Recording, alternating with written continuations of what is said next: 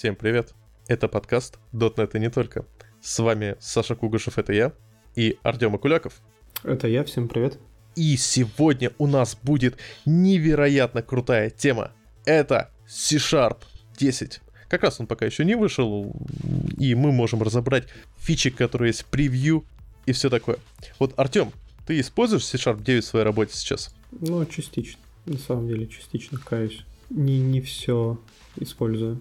Рекорды мы активно используем. А, что еще? Что там еще было?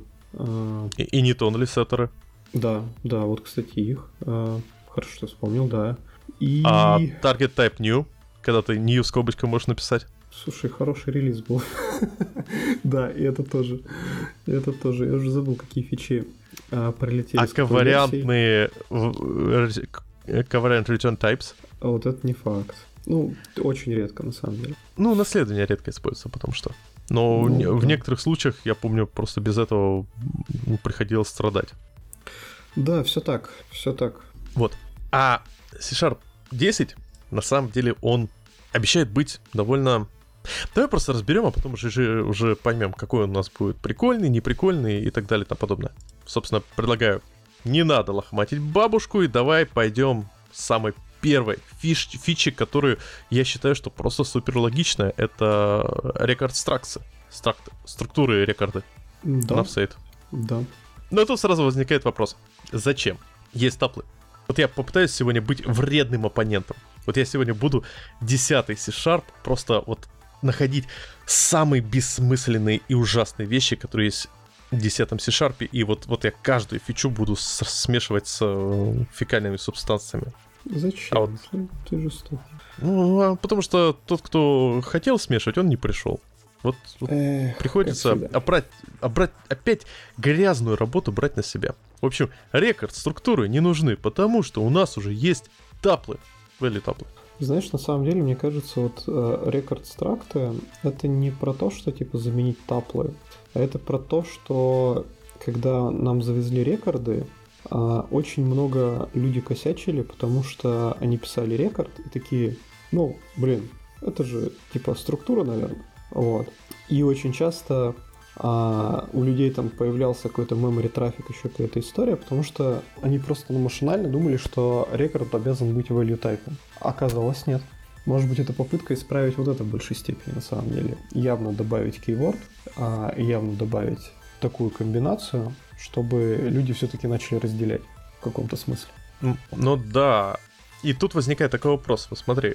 У меня просто, к сожалению, с девятым C-Sharp плохие отношения, потому что к моменту, когда вышел девятый C-Sharp, я был в таком жестком э, пуше на основном проекте, на котором тогда был. А когда уже а потом я вообще перешел на интюшный проект, а Unity 9, поддержку 9 C-Sharp еще в бете. И поэтому как-то вот мне получается, я сколько уже, наверное, года 3 на восьмом C-Sharp сижу с э, фичем 8 C-Sharp, а 9 я так сильно не потрогал, хотя вот прям чувствуется недостаток многих вещей. Вот объясни мне, вы почти все классы перевели на рекорды? Вот такой вопрос. Нет. Или, или вы рекорды делаете вот, типа, это рекорд, а это будет класс? ДТОшки. ДТОшки уехали на рекорды, а агрегаты остались обычными классами. Угу. Ну, а у вас агрегаты, получается, без э, стейта? Ну, в смысле, без э, пропертей? Чаще всего, да. Угу. Ну, в этом как бы есть смысл. А когда, допустим, богатая модель используется, то э, рекорды это очень даже логично. Ты взял, наклепал рекордов. Зачем ну, тебе тратить лишнее время на написание кода, когда ты можешь там проперти указать, все такое, когда ты можешь сделать рекорд и success. Все счастливы. Ну, зачастую, да, как бы удобно, удобно делать DTO-шки, удобно делать модельки. Вот. А сервисы, агрегаты и еще какие-то такие истории все еще пишем классами и как бы не чувствуем себя обиженными по жизни. Да, вроде все нормально. Ладно, есть смысл. Тогда давайте таплы просто вырежем. У нас получается, чтобы э, теперь набор каких-то данных, объединенных в структуру, это может быть структура, это может быть рекорд структуру, это может быть тапл. Вот когда что использовать? Ну, под таплами ты имеешь в виду, что ну, value tuple. просто... Ну, а, value tuple, вот ты там скобочки за, запилил и работаешь. Но зачастую value э, тапла тебе нужны тогда, когда ты просто возвращаешь несколько значений. Когда тебе вот есть кейс сделать а, трансфер данных между несколькими кусочками кода, и тебе вот ужасно влом для этого заводить DTO-шку. Ты такой думаешь, блин, еще одна DTO-шка, она используется вот, вот, вот в одном месте, еще как бы хрен пойми, как ее назвать, уже как бы там, не знаю, уже, уже все названия там обсосаны вокруг этой сущности, которую я трансферю, и уже просто, не знаю, как бы, ну вот, вот не лезет. Уже все. А, давай таплом передам. О, передал таплом, хорошо стало. Справедливо. Вот, слушай, мне нечем крыть. И в итоге, вот такой с философской точки зрения, C-Sharp начинается таким, ну, реально оппонентом Go. То есть, смотри, у нас если тебе нужно вернуть множество разных значений, используй таплы. Если тебе нужно передать множество разных значений, используй рекорд-стракты. Если тебе нужно, не знаю, я не знаю, для чего использовать мутабельные стракты. Ну, то есть, сейчас получается ситуация какая? У тебя есть рекорд-стракты, которые являются по факту, ну, редонли. Правильно я понимаю? Вот. Но, очевидно, мутабельные структуры тебе нужны, когда ты хочешь какой-то супер всратый перформанс на стеке. Ну, допустим, ладно. Я даже такие вещи делал. При этом, на самом деле, вот ты правильно отметил, и я помню для, опять же, оптимизации, когда там нужно было в Unity в VR сделать одну штучку, э, я специально делал, э, вводил реф структуру, которую реф структура, которая не может быть, э, не мож, нельзя ее положить на кучу, название, и она всегда господи, аллоцируется. Я говорю, господи, эти названия, реф-структура. Я да. каждый раз, когда вот как бы, ну, а, начинаю себе в голове проговаривать, что это вот как бы а, структура, которая там, мне просто, типа, что? Почему она так названа?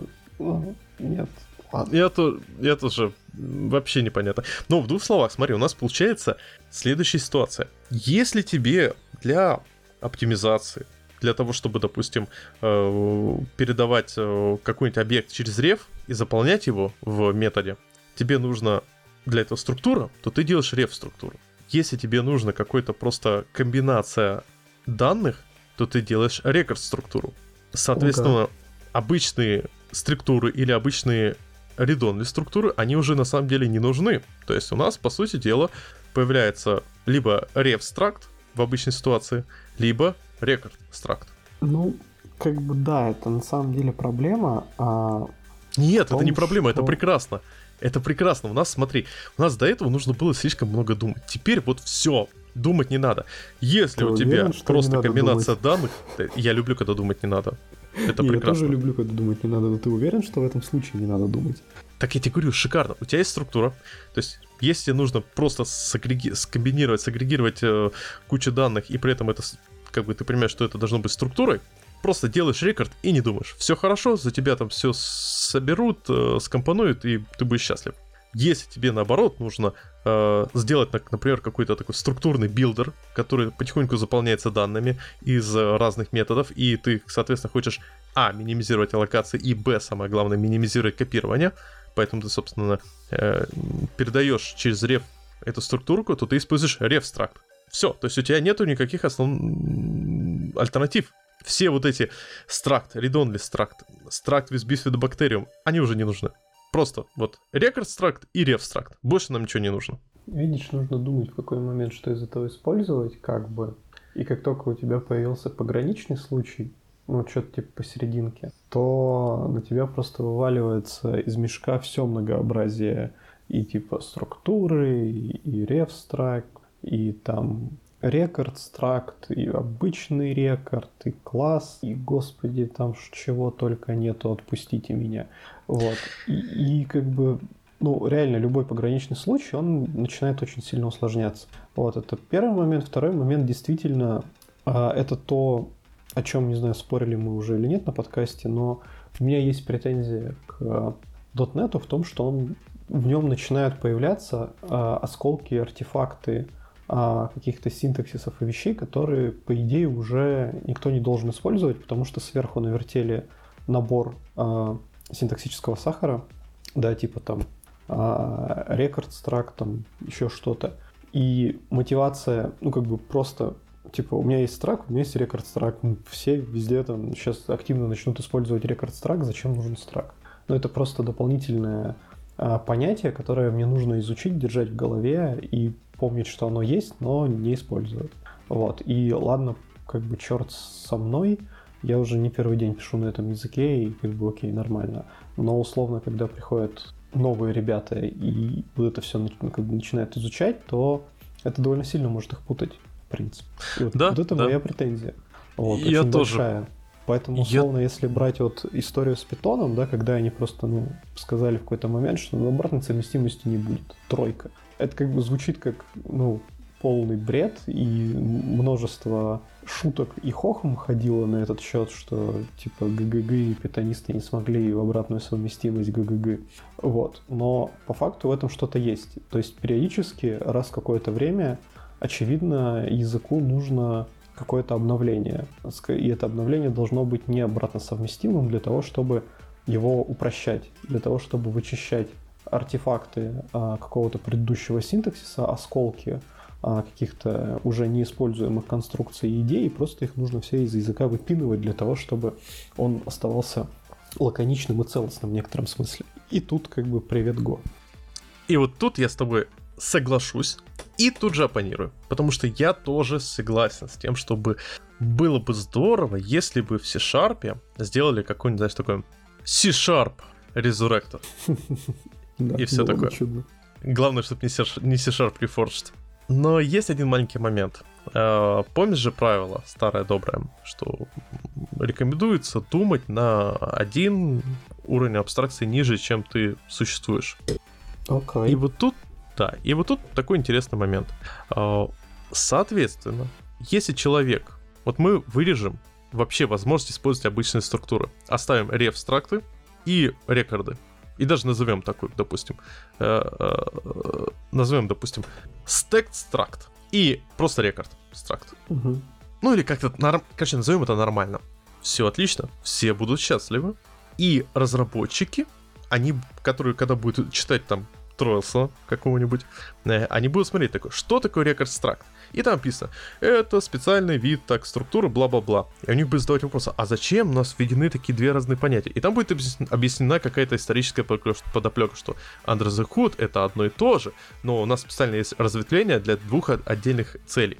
И разработчики, да, теперь я понимаю, как работает Under the Hood, и меня будут спрашивать на собеседованиях, чем отличается рекорд стракт от э, рефстракта, и я буду отвечать, что на самом деле это практически одно и то же, кроме определенных ограничений, что вот эти как бы только на стейке, а вот эти иммутабельные и все такое. Отлично. Сейчас уже это есть. Ты берешь и изучаешь рекордстракт, рефстракт и еще, можно сказать, э, обычные структуры, которые на текущий момент можно рассматривать как вот такой low-low level, с которым на самом деле не стоит работать. Ну, может быть, да. Кстати, я тоже сейчас вот думал о том, что о том, что, возможно, стоит разде... ну, разделять язык, да, на какие-то действительно низко ну, фичи, которые нужны для того, чтобы обеспечить performance. Эти фичи-то в основном нужны ребятам, которые пишут там библиотеки, фреймворки и, собственно, сам .NET в большей степени, да, и как бы то а, множество языка, которым пользуются простые работяги, которым нужно просто поменьше символов, побольше а, бизнес-жира, вот это все, и, и как бы нормально performance, ну, фреймворк быстрый, а мой код там в выполнении занимает типа там 3-5%, ну, ну, ну и пофигу, нормально. А это Живем. уже происходит. И это обеспечивается синтаксическими анализаторами, это обеспечивается IDE лучший пример это как раз редон стракты, которые, давай честно, народ бы не писал бы, замора... не заморачивался с тем, чтобы написать дополнительное слово read-only struct, если бы Rider, если бы Visual Studio, если бы даже VS Code не говорили, чувак, у тебя тут структура, у которой все поля read-only, сделай ее read-only. И чувак такой, да, замечательно. Плюс, более Добавь того... Мне слово редонли, пожалуйста. Я да. слишком ленив, чтобы написать это пальчиками. Да-да-да. Плюс, обрати внимание, что ты в... пишешь, например, где-нибудь там в том же обычную структуру, э, написал в ней там, вот представим себе, ты молодой разработчик, написал 5 пропертей с геттером сеттером, э, проинициализировал их в конструкторе, и тебе тут же говорят, чувак, у тебя сеттер не используется во внешнем мире. Удали его. Ты удаляешь его. Ты же послушный программист, ты слушаешь IDE, и тебе Конечно. говорят, чувак, у тебя редонная структура, сделай ее редонной.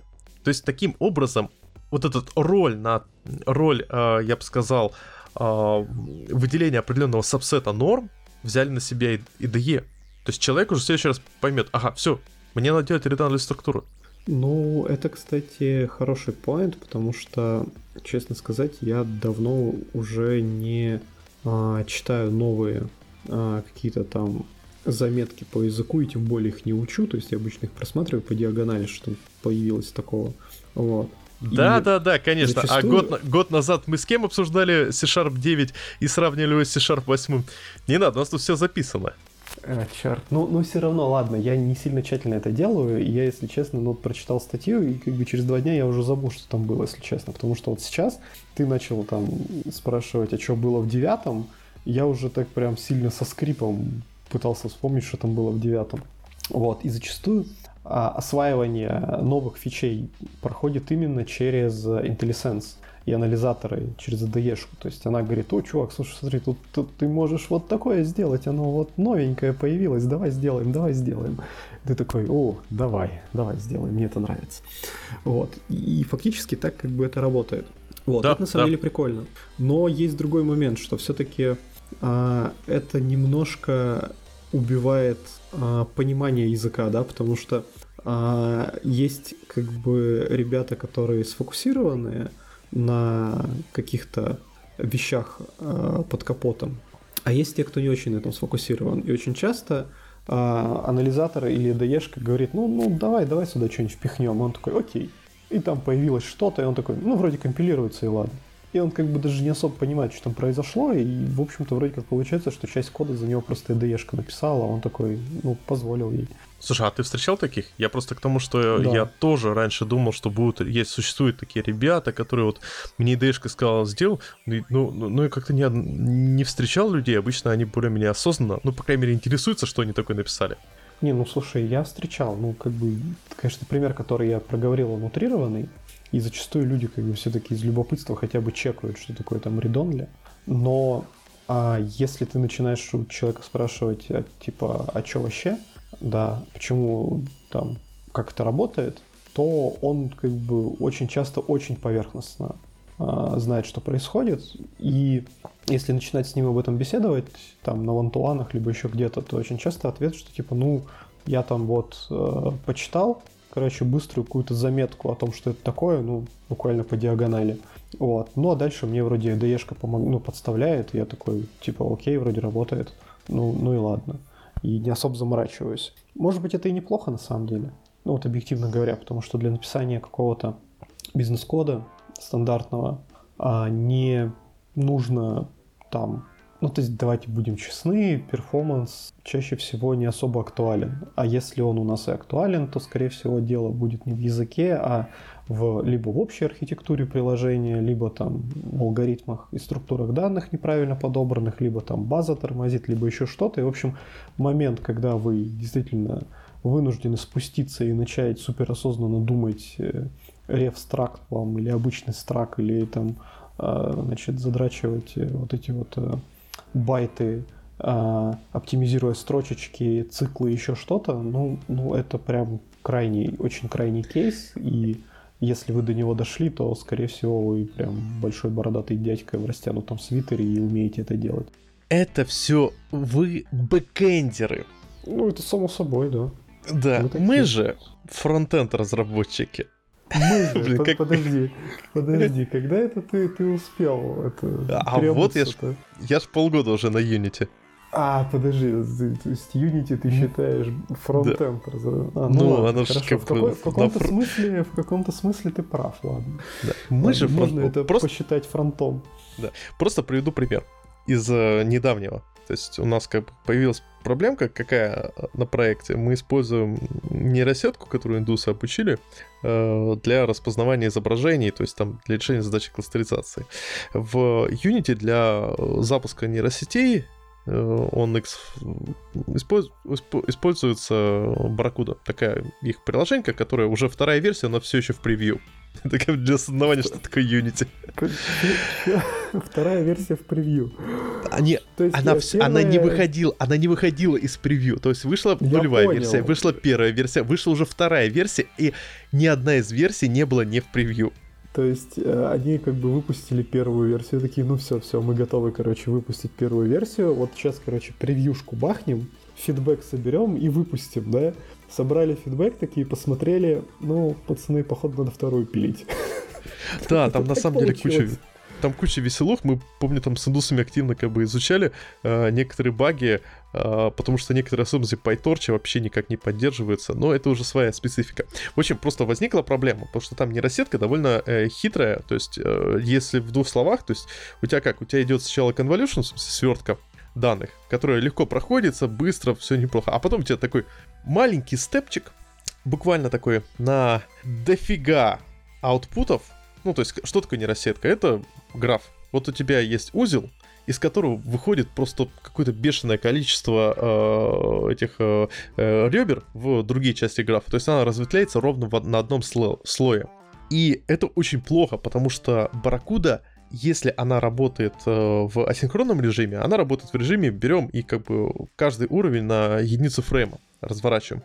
В итоге у нее получается, что на на один из уровней этой нейросети, не знаю, уходит э, какое-то бешеное количество времени, потому что там идет вот именно вот эта э, обработка всех этих возможных значений на этом, на, на, на этом уровне получается огромное количество э, этих э, узлов.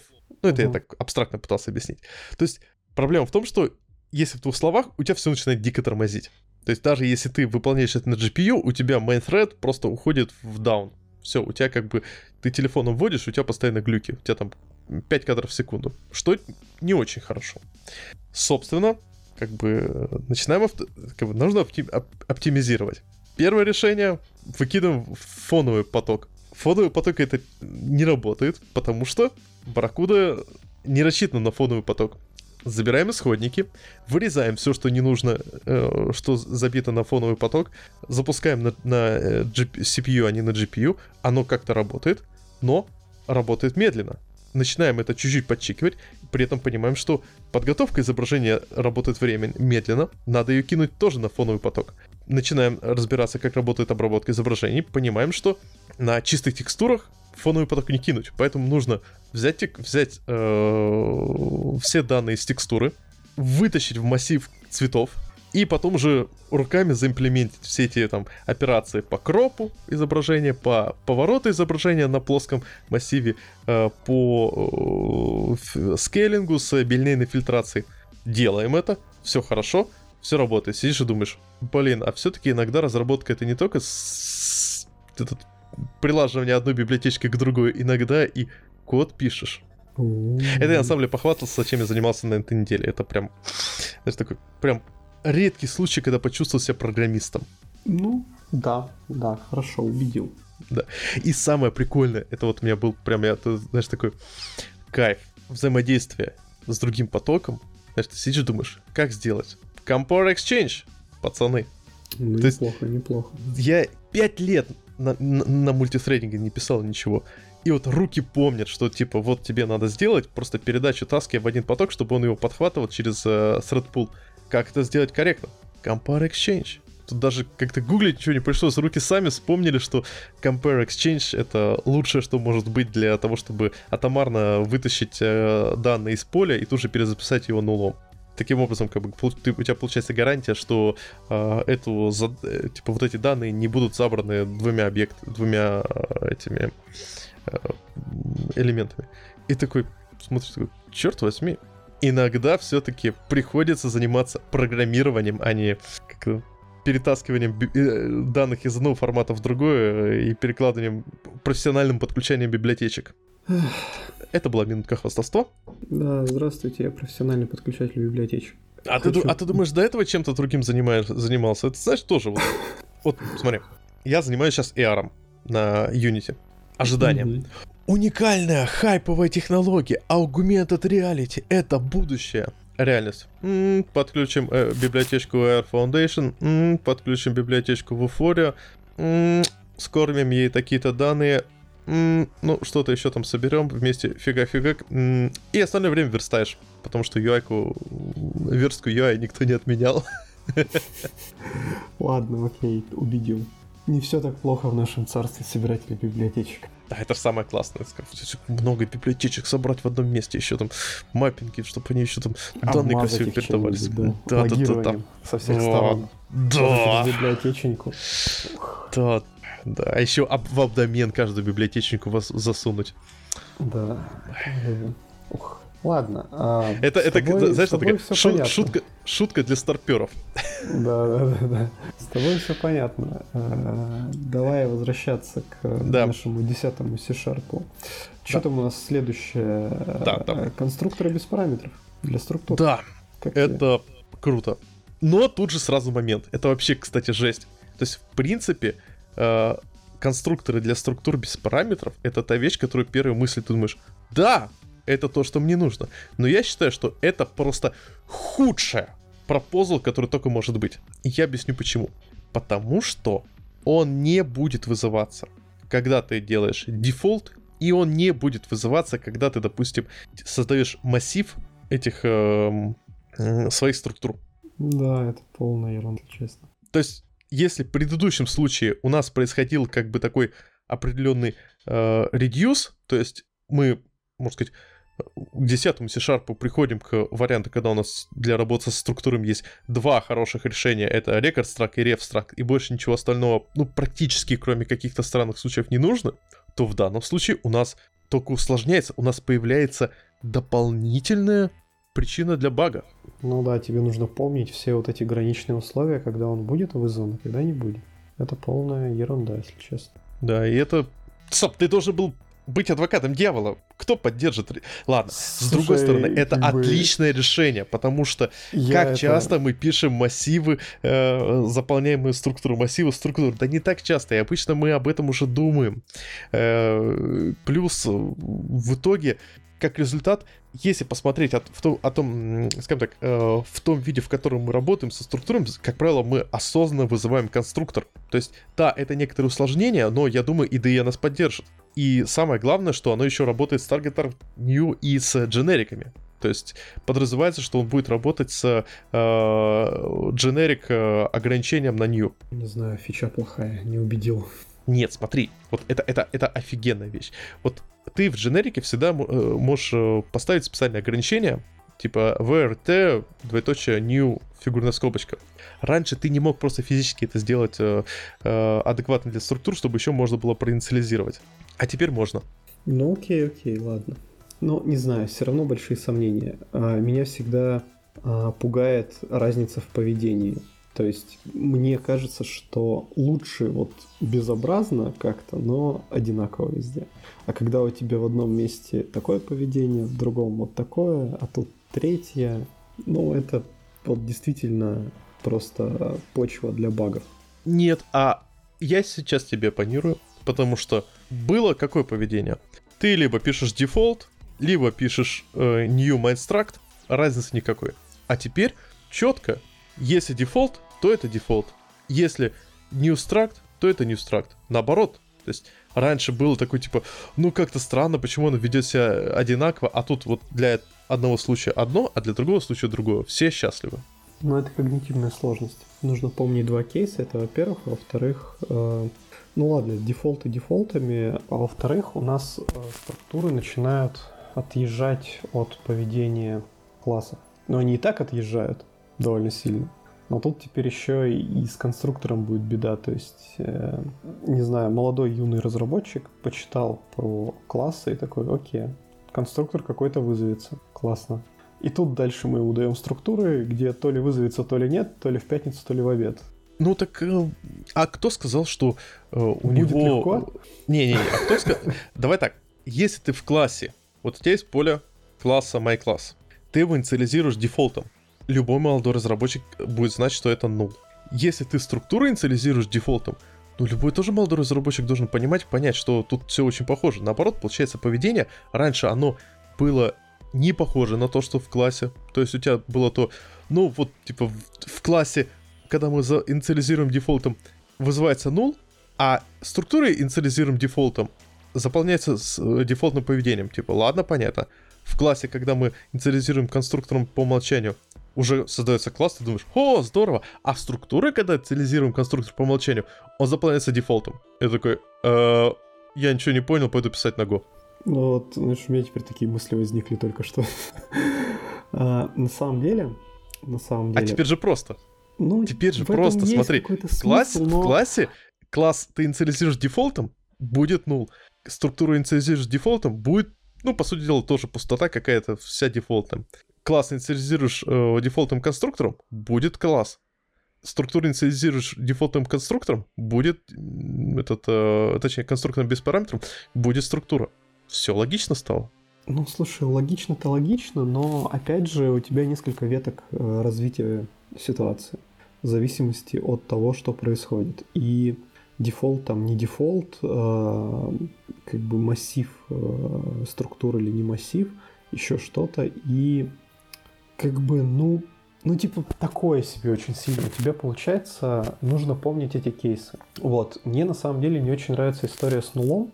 Ну, в принципе, не очень нравится нула, если честно. Вот. А, но, как бы, ладно, окей, есть и не есть. А, но тут еще получается, что у нас еще больше степеней свободы, потому что а, есть там какая-то структура, да, а, и если мы не инициализировали ее через ну, конструктором, то есть мы получили дефолтное значение, просто а, все филды по дефолту, там, нолики, да, если у нас там, то вообще как бы эта штука не равна отсутствию значения. Понимаешь, в чем как бы прикол? То есть это вот разница между нулом а, и дефолтной ну, как бы, структурой, не заполненной осознанно, а, она есть, потому что условно нул это ну, ничего, отсутствие объекта, пустая ссылка, zero, все плохо, до свидания, вот эти все дела. Вот, когда у тебя, а, ну, ты используешь структуру, то ты не понимаешь до конца, она не инициализирована, да, ну, то есть ее просто никто не потрогал, она дефолтная. А либо ее потрогали, и она осознанно в таком состоянии находится. Но мы приходим тут э, к одному очень интересному вопросу. И одной важнейшей проблемой, которую я считаю в C-Sharp, которую, к сожалению, никак не поменять. В C-Sharp нет разницы при работе с переменной, структуры это или нет с точки зрения синтаксиса. То есть, когда ты работаешь, ты смотришь код то есть, если ты смотришь на код, в котором э, переменной вызывается метод, ты не можешь понять, это я обращаюсь к классу, то есть я к структуре, в данном случае у меня в переменной к делегату, к чему да, угодно, да. да. Или же я обращаюсь к структуре, и это ужасно. Опять же, а посмотрим на тот же C++. Ужасно? Ну просто посмотрим на тот же C++ или C. Там довольно четко понятно происходит, когда у тебя идет операция с структурами. Например, вот сейчас у меня объект, он у меня вот тут, он вот тут на стеке, я с ним работаю. Или же у меня там в поле, я с ним работаю. Или же, когда происходит э, э, этот... Э, ну, ты имеешь в виду то, выполнение что... метода по указанию, по указателю. Когда да, мы, типа, у меня тут лежит указатель. Да. В C-Sharp из-за того, что у тебя э, струк... переменные и указатели это одно и то же, и ты можешь понять, что ты работаешь сейчас с указателем, или же ты работаешь сейчас с непосредственным объектом, ты можешь понять это только по факту, пройдясь по коду там наверх, понять, какой типа каким типом эту переменную инициализировали. Ну, судорожно это нажимая F12, да. Да, это просто полный капец. Слушай, я с тобой соглашусь вот в этом, кстати. Это действительно, ну, это тоже еще одна история, которая неявная. Да, то есть, ну, проблема, ну, много э, ошибок э, были сделаны потому, что какой-то кусочек кода, он неявный. Неявность, она может быть разная. Когда ты не понимаешь, э, это типа дефолтная структура или она просто инициализирована осознанно нулями. Когда ты не понимаешь, э, структура это в принципе или класс. Когда ты не, понимаешь, что к тебе приходит там какой-то э, интерфейс, э, а, имплементирует его структура, и она там забоксилась у тебя. Либо еще какие-то вещи такие, да, и вот это все, как бы, оно порождает того, что читая какой-то конкретный кусок кода, ты не можешь четко, однозначно сформулировать, что здесь происходит, если ты не прочитаешь весь окружающий код. Ну или не весь, но довольно большой объем. Uh-huh. Вот. А зачастую мы как бы ленивые программисты, ну у нас нет времени, вообще бизнес-задачи и все дела – Вот. И никто этого не читает. И поэтому мы очень часто программируем на основе допущений. И хорошо, если допущения, например, подкреплены какими-то соглашениями в команде. Да, что по умолчанию для таких-то типов объектов мы там всегда используем классы, а, а для там других мы используем структуры, и вот это вот все, и как бы ну, на основе договоренности и соглашений твои предположения, допущения плюс-минус соответствуют реальности. Но если этого нету, то ну как бы здравствуй, а, бесконечная возможность наделать э, странных ошибок. И в этом смысле с Гошкой, той же, прости господи, а, немного попроще, потому что там есть как раз указатель. Угу. Да, а я, кстати, как раз э, вот об этом задумался, когда э, смотрел на Go несколько лет назад. Я-то задумался, так, почему в Go сделали такое извращение и ввели указатели? Ведь это же лишняя сложность на пустом месте. Сделали бы как в Шарпе, потом такой, стоп, а зачем они это сделали? Затем, что у тебя появляется понимание. Явно. Вроде, что у тебя тут есть указатели, а тут у тебя объект прям вот тут, вот прям тут он лежит. Я такой, а, не, значит, Спайк молодец. Ну, ну есть хотя бы здравая мысль. Указатели в Гошке, они тоже такие специфичные слегка, вот, с особенностями. А, но, тем не менее, вот идея, которая лежит в основе этого дизайна, она ну, интересная, она правильная. Мне нравится в этом смысле, например, питон, который он тоже довольно однозначный, потому что ну, у нас все а, ссылка. И у нас нету value type в принципе, инты у нас тоже ссылки. Это тоже... Ну тогда и Java вспомни. Ну, Java тоже. Ну, в этом, ладно. А, Java. Паршивец-то какой. Вот. А, но Тут Java получается, что C-Sharp это наоборот, он такой, как бы, типа, а, из-за того, что введены классы и структуры, и они ведут себя в целом, точнее, не ведут себя, они выглядят приблизительно одинаково при их использовании, а, это вводит вот этот дополнительный когнитив сложный скажем так, бэкграундную сложность. Ну, на самом деле, да. Ну, вообще, как бы я сейчас тебя слушал, мне пришла в голову мысль, что на самом деле, вот, а, смотри, есть... А, я для себя выделяю несколько таких больших а, поколений языков а, разработки. Ну, то есть как, как э, двигалась мысль ребят, которые дизайнили эти языки. И условно там было там первое поколение, когда, пожалуйста, дайте что-нибудь э, более понятное, чем ассемблер, все что угодно, мы согласны. Потом, да здравствуй, там, объектно-ориентированная парадигма, мы хотим Java, C++ и, и там C-Sharp тот же, да. И дальше, ну, это не претендующая на объективность вообще ни разу модель, это мое внутреннее восприятие, если что. Вот. И дальше как бы пошла следующая идея, что типа, а давайте мы сделаем как бы Java только круче. Ну, типа, такой мультипарадигменный а, супер э, мега вундервафлю, которая вот все прям будет уметь делать. И там подъехала скала, здравствуйте, я умею функциональщину, и во что я только не умею, я вся такая сложная, э, любите меня все. Вот. А, и такое ощущение, что C-Sharp движется в этом же направлении, только как-то да. более разумно. Вот. А после, после а, начали появляться языки там нового поколения, типа Гошки, которые сказали, что, знаете, мы тут посмотрели на скалу, и что-то как-то нам прям очень дурно стало, это прям жесть какая-то. Давайте как-то жить попроще, давайте сделаем все максимально простым, понятным. Да, вам будет неудобно, да, вы будете бойлерплейтить, да, там будут еще какие-то проблемы. Ну, как бы и, и черт с вами, утритесь и терпите. Вот, вот. тут я, э, во-первых, я с тобой согласен и не согласен, потому что вот смотри, какие сейчас основные мейнстримовые новые языки? Go и Rust. И если сравнивать, например, Rust с тем же C++, то наблюдается тоже такой момент, что вот Rust, почему все его любят? Потому что взят сабсет того, что хорошо, выкинут сабсет того, что плохо, и то, что хорошо, объединено в одну такую хорошо работающую кучку. Ну да, еще плюс да. пара свежих идей вроде да. там заимствований вот этих всех. Но тут есть момент, вот я хочу отметить. На Расте я не работал в больших длинных проектах. На Go я тоже не работал на больших длинных проектах. Ты работал с Go Go на больших да. длинных проектах? Нет, ты работал с Go на больших длинных проектах? А, мы писали на Go, но длинным проектом, вот. ну, как бы это не поворачивается фишка. назвать, это там пару месяцев было. Да, вот в этом фишка. Мы пригласим в наш подкаст обязательно кого-нибудь, кто работал на Go на больших длинных проектах. А, чтобы я понял, узнать, к чему ты э, к чему Ох вот ты. именно, что... Да, то есть, понимаешь, когда у тебя...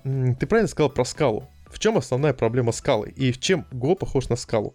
В том, что в скале э, э, есть э, вот этот, м, как сказать, э, возможности для кастомизации проекта под свой продукт, под себя.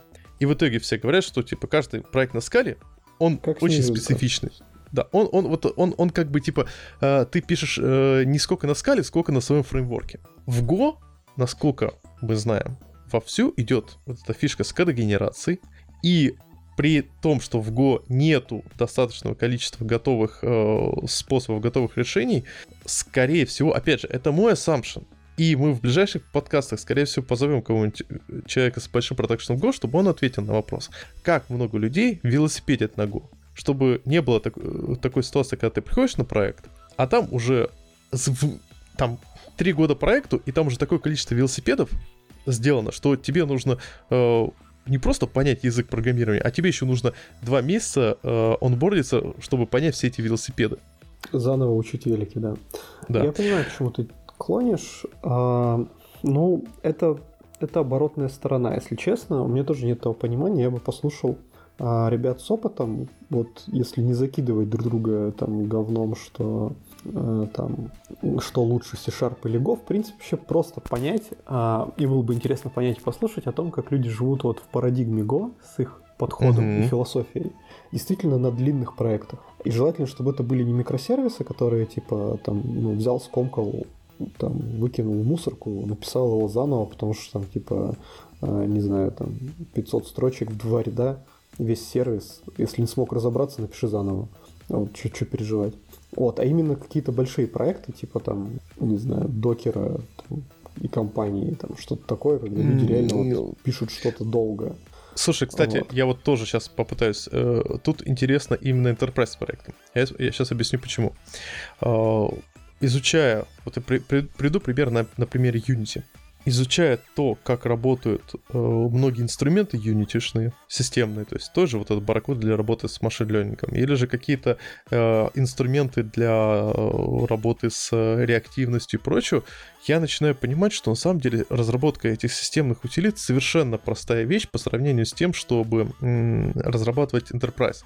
Потому что системные утилиты, они очень, м, как сказать, а, они очень зафиксированы жестко в, том контексте, в котором они существуют.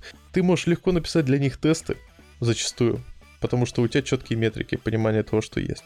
Они, как правило, не меняются они меняются экстенсивно, то есть они расширяются. Тебе э, следовать open-close принципу э, в прочтении э, прочтении Бертрана Мейера, потому что open-close принцип, принцип в прочтении э, нашего любимого э, дядюшки Боба, который когда-нибудь допишет э, этот э, ветра зимы. Э, В общем, вот это, этот э, принцип, он немного про другого. В общем, Open Close принцип прочтения Бертрана Мейера как раз говорит о том, что типа нужно писать код так, чтобы можно было, потом вносить изменения, его расширяя. Так вот, вот системную утилита очень легко вносить изменения, расширяя, потому что у тебя есть более-менее понимание, что идет. Бизнес-приложения с этими адскими непонятными реквайрментами делать крайне сложно такими. И поэтому, как правило, бизнес-приложения, они просто э, э, эволюционируют, модифицируя изнутри.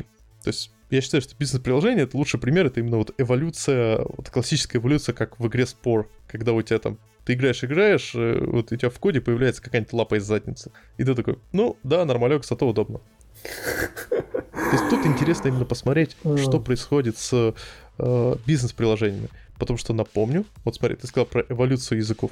Для системных приложений C вполне достаточно. Linux ядро очень неплохо чувствует на C, и вот только-только сейчас там начинают добавлять что-то из раста, и нормалек. А вот для бизнес-приложений со сложной логикой, вот тут уже что-то, как правило, нужно немного другое. Знаешь, что еще хочется сказать на самом деле? Мы просто так пооблизывали Гошку. Окей, Вот, я пытаюсь ее самом- смешать с скаловыми субстанциями уже Нет, 10 и- минут, а ты там пооблизываешь. Ты что облизываешь? Извини, Выплюнь у- быстро тебя рот. Это, как сказать, хотел смешать, но получилось как-то не то. Вот. э, Со стороны, наверное, все-таки это звучит как будто мы попели дифирамбы. А, Просто, то есть, смотри, point в чем, что вот Гошка, она простая, и как язык она простая, и вроде легко ее учить, и все как бы классно, ну как бы непонятно, как большие проекты поддерживать, но зато как бы в моменте код писать вроде просто и понятно, мозг там не напрягается, все прикольно. А C-Sharp вот он такой уже как бы с с кучей всяких разных фичей, нужно думать, в каком случае какую фичу юзать, и уже там где-то жоп, это, рука из задницы торчит, как ты сказал. Вот это все. Делает ли это C-Sharp плохим языком? А, я на самом деле думаю, что нет. То есть все вот эти новые фичи, на самом деле, они делают C-Sharp очень мощным языком. Ты можешь мощным на и и сложным. И безопасным. Ну, да, э, кстати, наверное, и безопасным вот, в некотором смысле. Да. А, я но... вот не, недавно, э, просто приведу пример, я недавно как раз для ребят э, проектировал такую архитектуру э, внутри приложения, чтобы в на Unity можно было легко э, делать э, такие UI для этих э, мобилок. То есть, чтобы у тебя там back stack был, переход между экранами, и чтобы это еще красиво работало, без лишних косяков, без лишней когнитивной нагрузки, без лишних э, думаний о том, когда где-то почистится.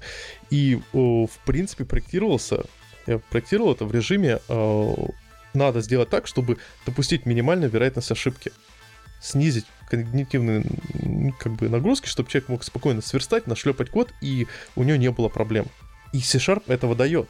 Go, он тебе не дает таких возможностей написать код так, чтобы гарантированно его минимально, э, чтобы была минимальная вероятность того, что какой-нибудь индус его сломает. И в этом ценность, как бы, как раз э, э таких языков, как C-Sharp. Войти сложно. Да, первая мысль тебе кажется, что сложно, но потом ты просто понимаешь, что вот у тебя код, и он железобетонен, как, сте- как стена. Его ты не ну, сломаешь. А ну, если ты посмотрим. сломаешь, то скорее всего, ну, в смысле, если ты его сломаешь, то скорее всего а, тебе нужно его специально ломать.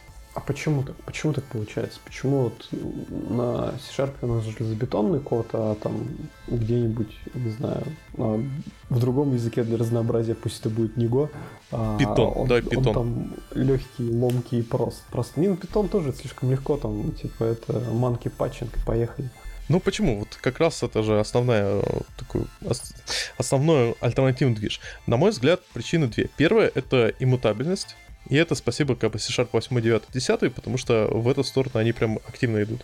Иммутабельность — это выкидывание по половины проблем, которые вообще могут быть. Вторая — это э, декларативность, э, легкая декларативность. То есть как бы в C-Sharp. И тут сразу говорю, мое расстройство C-Sharp 10, что они не завезли compile time проверку э, pattern matching а э, на switch е, которая мазафаку уже давно есть в Яве.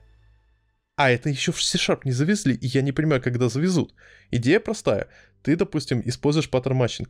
Как ты можешь понять, что у тебя он полон? Что ты э, написал там 10 строчек switch кейсов или там switch экспрессионов, и ты обработал все возможные кейсы. В C-Sharp сейчас это сделать нельзя. В Java можно, а в C-Sharp нельзя. Но помимо этого, C-Sharp позволяет очень много вещей перенести на, комп- на, э, на компилятор, на compile time, тем самым тоже уменьшить э, вероятность допущения ошибки. Как-то так. Ну окей, ладно, принято. Да. Так вот. Давай по э, фичам. Ага. Да, пора возвращаться к фичам. А что-то у нас дальше было? Глобальный Global using. Глобальный юзинг. Так, давай. Можешь сказать, тебе нравится фича это или нет? А, если честно, я, мне кажется, я вообще никогда не буду применять. Будешь, потому что тебе IDE будет ее постоянно подсовывать. Ой, тебе вот IDE будет говорить, м-м, чувак, у тебя во всем коде используется using system. Сэкономь строчки. Убери Слушай, а вот оно как бы как оно должно работать? Оно типа в какой файл там мне этот uh, global using добавит? В первый? А, какой первый? Там ты просто пишешь, ты как атрибуты можешь... Ну смотри, ты пишешь, допустим, Не, я атрибут... понимаю, просто смотри, я хочу... Ну то есть мне нравится понимать, что ну как бы вообще происходит, да? А, и условно, когда я делаю ревью, я смотрю на юзинги вверху.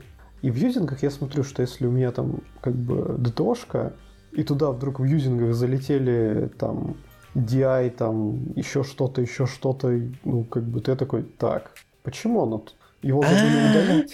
Или как бы ну, это как бы не ДТОшка, а типа э, смесь какая-то бульдога с носорогом. Я уже тогда иду внимательно смотрю код. Если я вижу, что ДТОшка, у него как бы юзинги, как у ДТОшки пустые, да, ничего почти нет. Вот я такой, ну, окей, нормально, и пролистываю не особо внимательно.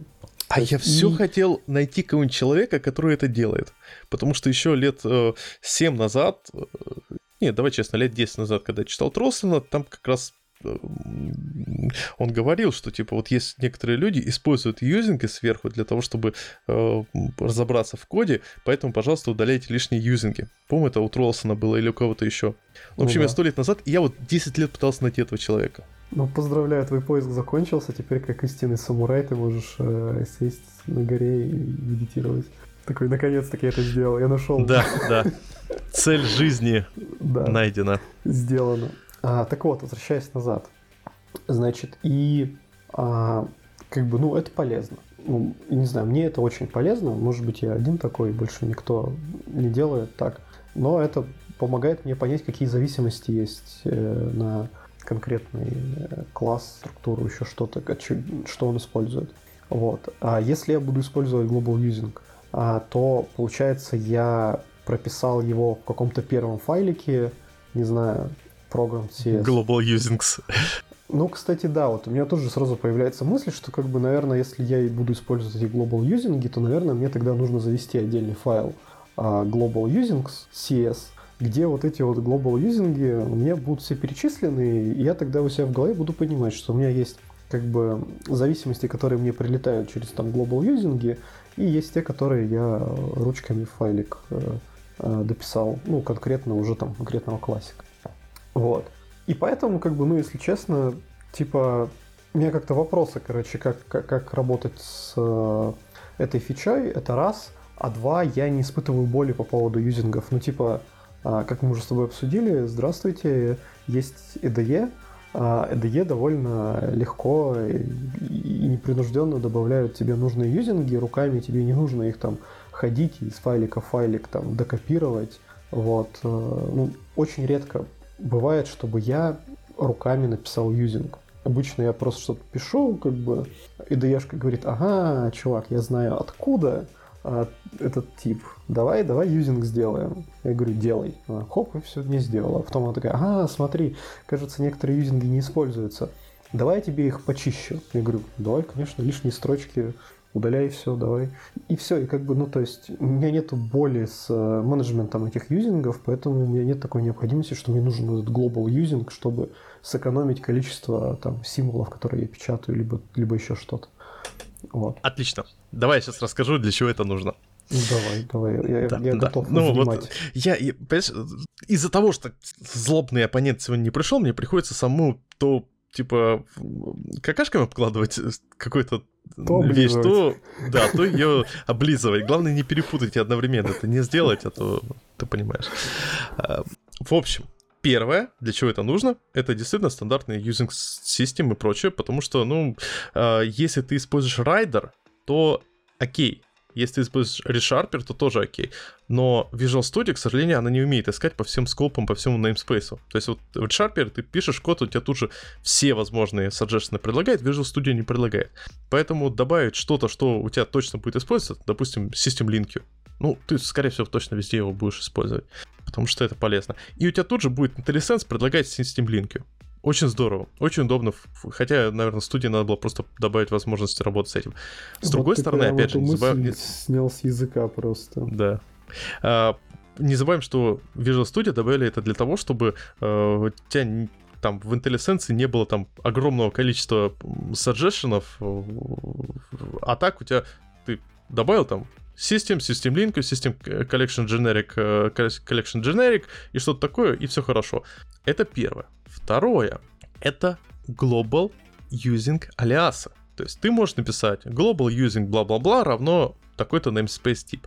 И таким образом ты можешь э, заменить во всем приложении какой-то, допустим, логер или какой-то э, кросс-катинг. Ну, приведу пример, опять же, из э, Unity. В Unity часто э, старые версии, новые версии некоторых API, API, API называется одинаково.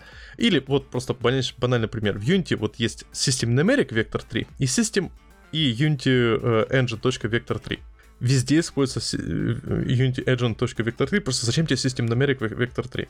И так я могу просто написать global using vector 3 равно unity.engine.vector3. И везде у меня будет использоваться это. Мне не будет доставать э, этот э, System Numeric Vector 3, потому что все IDE мне постоянно предлагают, наверное, ты хочешь, э, вводя Vector 3, ты имел в виду именно Unity Engine, э, точнее, System Numeric Vector 3.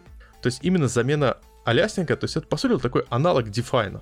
Ладно, черт с тобой, с твоим Unity, ты отстоял эту фичу, но... Дальше, погоди-ка, секундочку, секундочку. Подожди, ты теперь хочешь облизать или набросить? Да, теперь облизать. Дальше, using static. Тут, я не знаю, тут облизать или набросить, я еще не уверен. Но ты можешь использовать Global Using Static. И это офигеть как, а я не знаю, круто или не круто. С одной стороны, э, это круто, потому что ты можешь сделать какие-то классные хелперы, э, которые будешь вызывать в виде просто одного метода, и все будут счастливы. С другой стороны, вот ты на кодриби приходишь, смотришь, вызывается метод. Там, лик. Угадай, откуда он пришел. Да. И ты такой, черт. Ты см... раньше такой думал, так, по-моему, этого метода нету в этом классе, нету в парентах. Скроллируешь наверх, а, тут точно using static, все нормально. А тут ты такой, что случилось, откуда этот метод, что он себе делает, почему? Слушай, ну TF12 тебя спасет, но тогда на код-ревью тебе все-таки придется это чекаутить да. все всегда. Да. С другой, опять же, с другой стороны, для хелперов это вообще восхитительно, потому что э, вспомни, пожалуйста, ты можешь, например, для всех тестовых э, классов в сборке с тестами просто assert, э, просто using static assert, и у тебя прям все хорошо будет. Ладно. Ну, те, окей, те, для те... хелперов может быть. А для случаев, когда у тебя типа алясинг, тоже может быть, э, это имеет смысл. Но все равно кажется довольно нишевая фича, если честно. Ну, наверное, ее все-таки будут использовать. Наверное, она не совсем бесполезная. Но как бы, чтобы вот прям это было прям, прям боль-боль, ну, не знаю. Меня не напрягает немного, что именно Global, но с другой стороны у нас есть сборки, то есть по каждой сборке может быть какие-то свои фишечки. Ну, посмотрим. Я считаю, что э, поживем видим. Потому что сли- вот следующая фича, я не буду тебя спрашивать, нравится тебе или не нравится, потому что... Она Хотя, давай, может она... не нравиться. Она да, файл scope namespace, да. А я считаю, что она плохая. Ой. Надо, надо придумать, почему я считаю, что она плохая. Да, давай, ты пока подумай. Вот. Э, ну, как сказать, это еще очередная фича, вот, на мой вкус, которая не меняет ничего кардинально, просто, ну, типа, ты высвобождаешь там 4 символа. Как бы меньше вложенности немножко. А, наверное, будет немножко попроще и читать код, и, наверное, будет немножко попроще его писать, если честно. А с другой стороны, вот э, все-таки во вложенности есть некоторая наглядность. Да, да. Вот, все-таки как бы вот этот вот отступ на 4 символа, эти скобки, они все-таки помогают при чтении.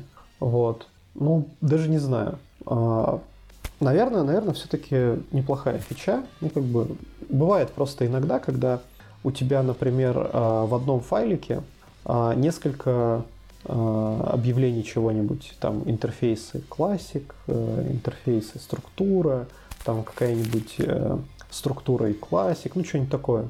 Вот. И ну, так как они объявлены последовательно, то там скобки начинают путать иногда. Бывает такое.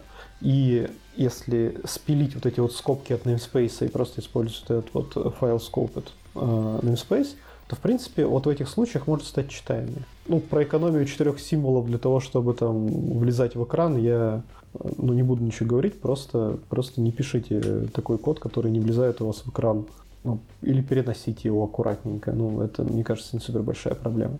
Ну, вот как-то так. Так, да, я хочу отметить те вещи, которые мне показались странными. Первая вещь, э, то есть, что мне очень... Я считаю, что это идея, это классная фича, потому что ты действительно экономишь 4 символа слева.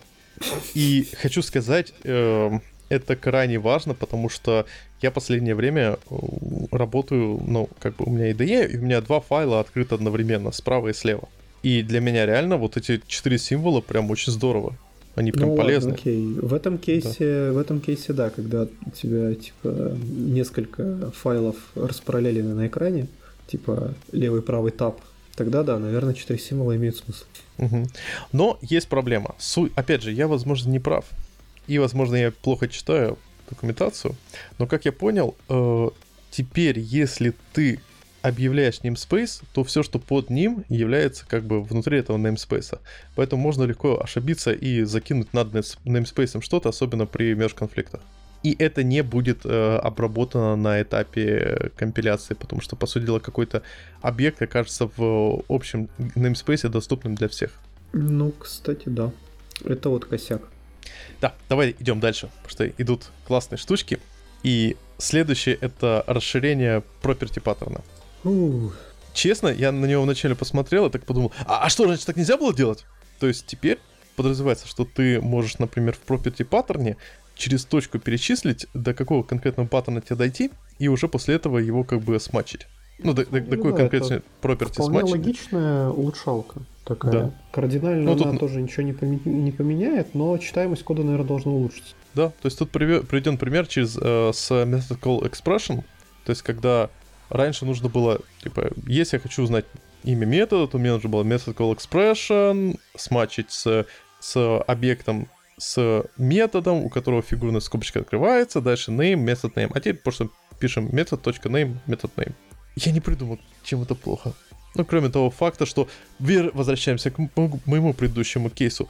Почему нельзя сделать нормальную проверку э, из того, что у тебя switch достаточен, и что ты проверил все паттерны, все, что все смачил? Тебе что ли продакшн недавно из-за этого свеча навернулся, ты как-то очень болезненно к нему Не, я объясню. Я когда просто в скале это есть сто лет как. Я помню, когда я с этим познакомился, думал, да, здорово, pattern matching в скале великолепен как раз по этой причине. В C-Sharp в скале pattern matching замечательно. Я такой, а, а когда же будет проверка на типа, достаточность э, обработки? Ну вот смотри, ты, ты у нас F-шарпист олдовый. Вот скажи мне, когда ты и ходишь по discriminated union, ты же понимаешь, что если ты строишь такой pipeline, и ты тебе как бы э, без возможности проверить, что у тебя pipeline полон и не пропущены какие-то ветви, ты теряешь просто огромное количество э, возможностей. Совершенно я согласен. Просто текущий pattern matching и вот эта вся история, которая есть именно в C-Sharp, она, ну, на мой взгляд, очень далека от, от полноценно функциональной истории. То есть а, pattern matching в функциональных языках, он вот такой, и на нем зиждется часть э, подхода к написанию кода, часть подхода к дизайну э, ну, своих программ, да. А в C-Sharp pattern matching это не какой-то там краеугольный основополагающий камень, а это на самом деле просто синтаксический сахар, который как-то должен помочь тебе меньше строчек написать или написать их покрасивше, попонятнее, поэтому ну, печально, что там не хватает этих статических проверок. А, но, в общем-то, для меня это не драматично, просто печально. У меня нету завышенных ожиданий к этому pattern matching у, скажем так. Ну, конечно, если было бы, было бы здорово. Тут из того ну да.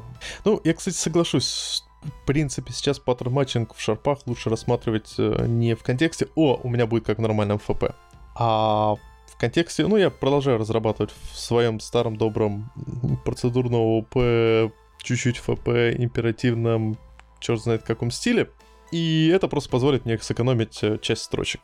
Прям вот полноценные такие FP-шные pipeline ы, ну, без этого, вот именно без статической проверки не построить. Ну и не нужно, на самом деле. Угу, окей. Давай. Так, ну с этим, в общем, все понятно. Что там дальше у нас? А, пара фичей со строками, а, улучшенная интерполяция. Да, да, это не просто улучшенная интерполяция. По факту вводится понятие интерполированные строки, э, сейчас перефразирую, то есть теперь э, вводится определенный класс, который ты можешь создать, или класс, или реф-структура, или что-то такое, которое может в качестве в себя принимать интерполированную строку. То есть, грубо говоря, ты можешь в какой-нибудь логер передать интерполированную строку, и она э, именно превратится в строку не прям сразу в том мире, где есть, а где-то внутри логера, а может даже не превратиться в строку. Сложно объяснил. Ну, в общем, эта штука превращается в некоторый builder. Да, да. То есть интерполированная строка, она становится... Она иногда является строкой, если ты эту интерполированную строку передашь в строку, а иногда является тем классом, который ты создашь для э, билда строк. И это очень круто, мне подобных вещей очень не хватало в свое время Потому что, типа, вот у тебя есть крутая интерполяция строк, но влог, влогеров все равно тебе приходится передавать строку и, в качестве, и перечислять через, через э, запятую там параметры, э, все такое. Ну да, кстати. С другой стороны... Ой, да, остановись уже, все хорошо с этим. Ну, погоди я не, я не могу не сказать про то, что теперь у нас совершенно может быть дурацкая ситуация, потому что люди привыкают к тому, что интерполяция строк, она во многих случаях является э, скорее просто созданием билдера, то есть такая lazy интерполяция строк. И как результат, как результат, люди перестанут бояться интерполяции строк.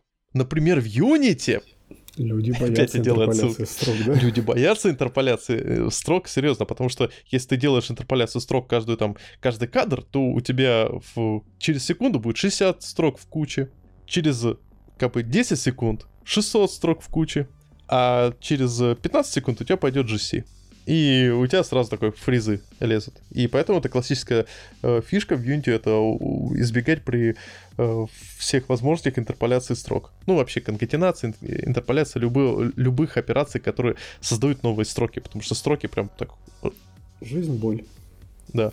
Ну, как бы с другой стороны, с одной стороны, это позволит сэкономить сильно в работе, когда ты можешь просто сделать красивый API, который будет позволять тебе закидывать интерполированную строку, и дальше он уже, допустим, у себя как-нибудь это соберет по-красивому, там что-то за, возможно, закэширует и прочее, возможно, что-то, ну, там, или будет вообще использовать э, сгенерированные в ансейве строки. Но, с другой стороны, это и расхолаживает программистов. То есть теперь они перестанут агриться на интерполяцию и конкатенацию строк в, э, типа, в горячих точках в смысле, как-то хот-трейсах. Хот-пафах. Хот-спотов. Блин, как называется?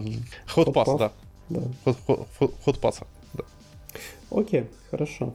Да. А, что у нас там дальше? Улучшенные... Константные интерполированные да. строки — это вещь, которую я давно ждал. Потому что мне надоело в атрибутах постоянно, когда тебе нужно, допустим...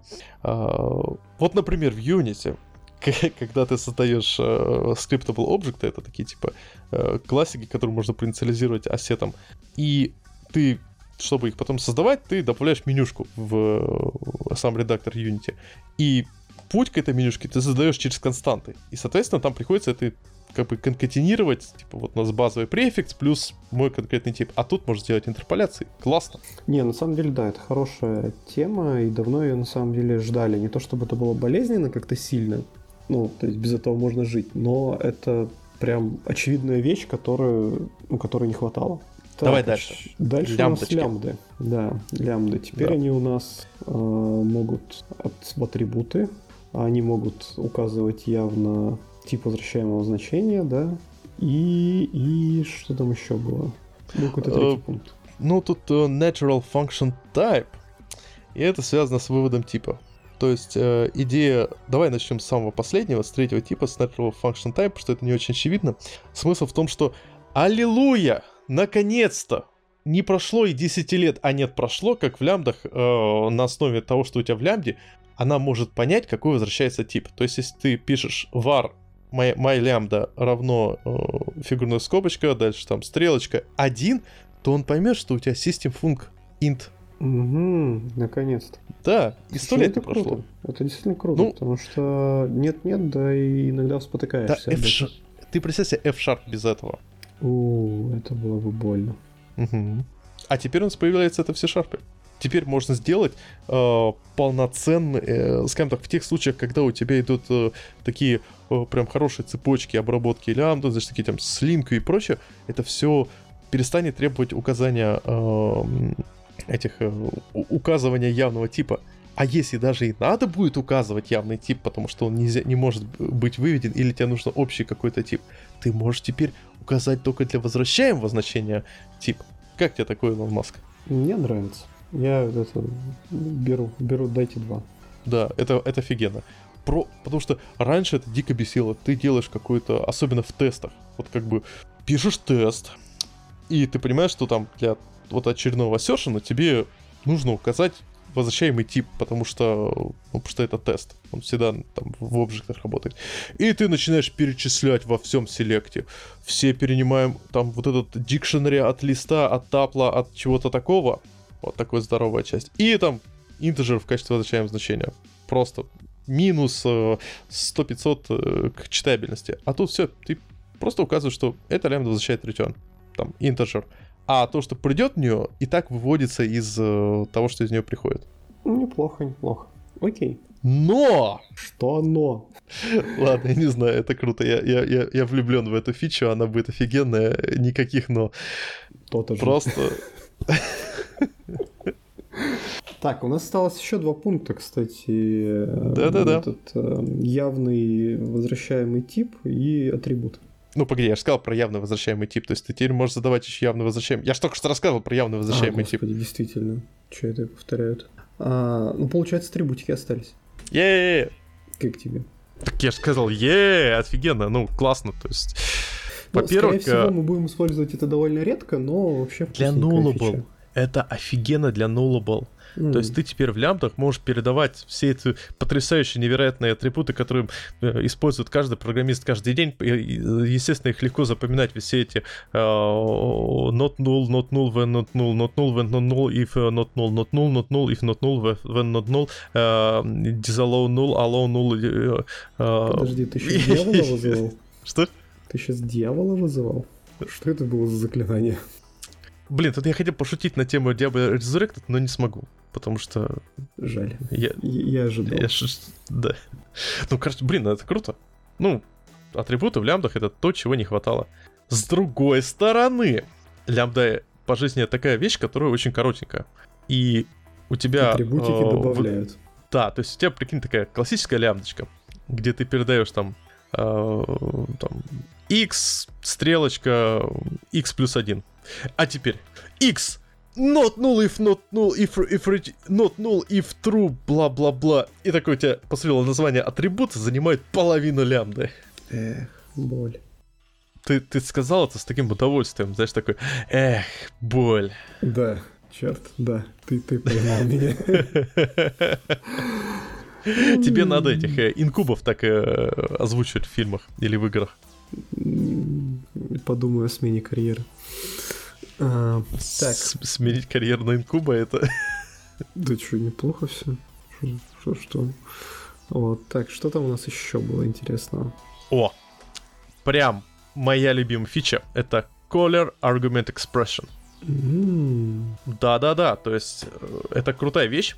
Идея в чем? Ты э, у, указываешь то есть, ну, смотрите, у нас есть caller member name, caller line, бла-бла-бла. Очень крутая вещь, особенно для логирования, для tracing ов и вообще прям для всего-всего. А теперь можно сделать еще круче. То есть у тебя есть метод, в который ты передаешь какой-то э, ну, expression. То есть, например, mm-hmm. там, array не равен нулу. И в, если ты таким образом color argument expression передашь, собственно, имя вот этого э, аргумента, то туда будет сохранен, сохранен именно вот этот expression. Что невероятно круто как раз для э, логирования, потому что можно прям э, логировать не просто типа вот значение и что-то там, а значение и автоматически будет логироваться э, то, что привело к этому значению. Круто? Ну, да, наверное, соглашусь. Наверное, соглашусь. Но этого есть проблема. О, нет, какая же? ну, рефакторинг стандартный. Приходит такой чувак, блин, а чё у нас в дебаг assert передается array не равно null? Дай-ка переменную введу, и все, обломс, все разломалось. Ну, может быть. Может быть. Но, тем не менее, это будет, наверное, довольно полезно все-таки, в конечном счете. Несмотря на Конечно.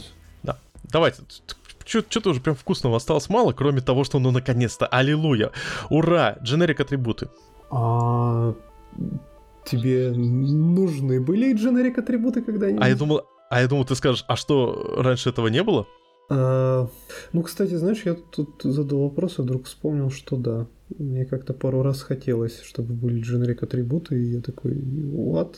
А их нету. Да, то есть, э, ну, в двух словах, это, это вещь крайне полезная.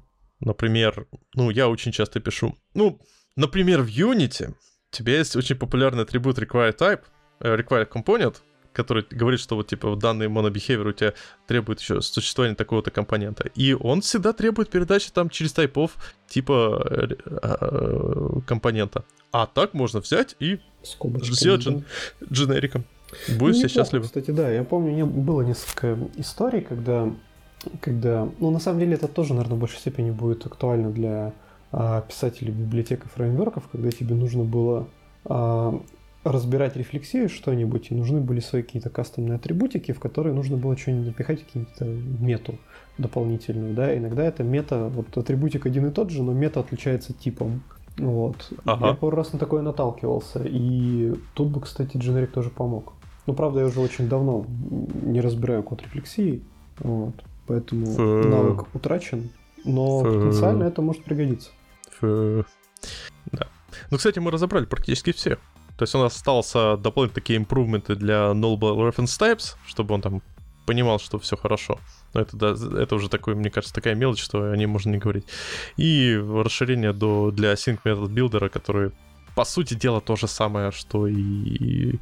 Э, ну, в смысле, это, это для создателей библиотечек. Там ничего особо интересного. Ну и что? Как тебе кажется, каков, каков будет этот релиз? Лайк, дизлайк, отписка? Слушай, он реально бедный. То есть, давай вот просто посмотрим. Мы, у нас был C-Sharp, C-Sharp 7! Pattern matching, local functions, uh, out variable declarations, throw expressions. Ладно, давай на русском скажу. Так. Короче, было много всяких прикольных фичей, и язык сильно поменялся. Да, и более того, э, э, вот там C-Sharp 7.1, C-Sharp 7.2, C-Sharp 7.3! Было очень много крутого. Там прям, прям очень много. Там было, конечно, много мелочи, но э, по сравнению там с пятым C-Sharp, ну даже с шестым, как бы, ну, ну, ну, ну прям круто было. Потом такой C-Sharp 8 Nullable Reference Types! Default Interface Methods! Async Streams!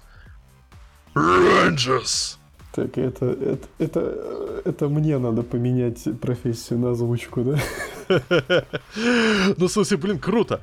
C-Sharp 9. Ну, вроде, ну, ну, C-Sharp 9 это вот я просто помню, писал, э, делал доклад в свое время о фичах, которые придут в 8 C-Sharp. И там очень много было тех фичей, которые пришли в 9 C-Sharp. И это как бы, ну, все равно круто, то есть тут как бы э, рекорды довезли, которых, ну, это, это уже мега фича. Э, разные плюшечки типа ковариантных э, возвращаемых значений. Ну, мы уже поняли, что это реально очень много helper ов. А в десятом, как бы, честно, ну, ничего такого.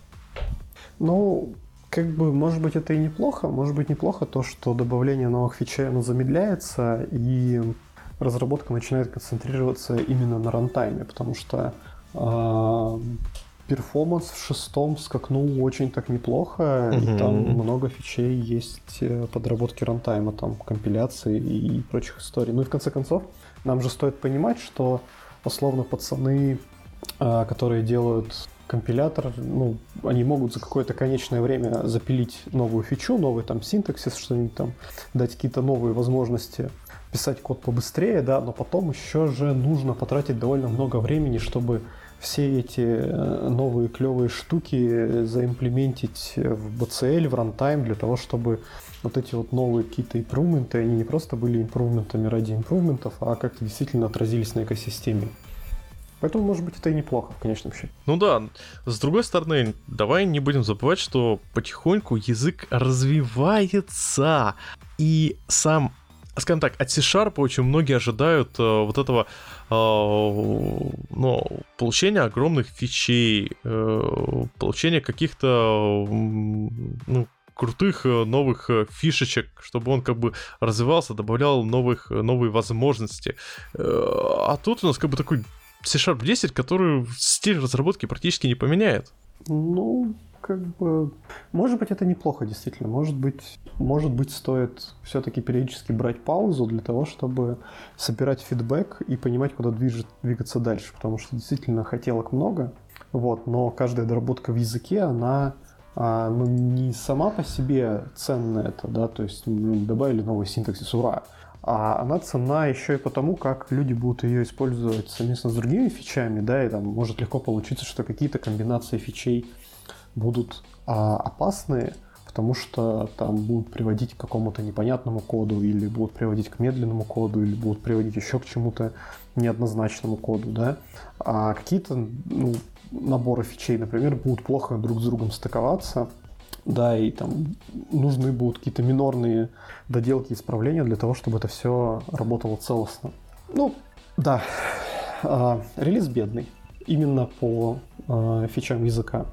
Но мне кажется, в общем-то, это и неплохо, если честно, те темпы, с которыми C-Sharp развивается в последнее время, иногда хочется сказать, горшочек не вари, я только там восьмерку, девятку осилил, наконец совсем разобрался и все попробовал, а ты мне опять что-то на голову вылить хочешь, пожалуйста, да я отдышусь от изучения новых фичей немножко. Можно я годик попишу спокойно на том, что уже изучил? Ну, это да. Но тут же возникает вопрос. Вот давай просто, вот just for fun, сравним с Котлином. А что с Котлином? Что с Котлином не так? Нет, вот понимаешь, э, что э, с Kotlin не так, это как бы не тот вопрос. Э, тут вопрос, чего в, что есть в Kotlin такое, что можно взять C-Sharp. Мне просто кажется, это довольно важный момент, потому что C-Sharp, на мой взгляд, является... Точнее, Kotlin, ну давайте объективно, он разрабатывался с сильной оглядкой на C-Sharp. Он больше похож на C-Sharp, чем на Java.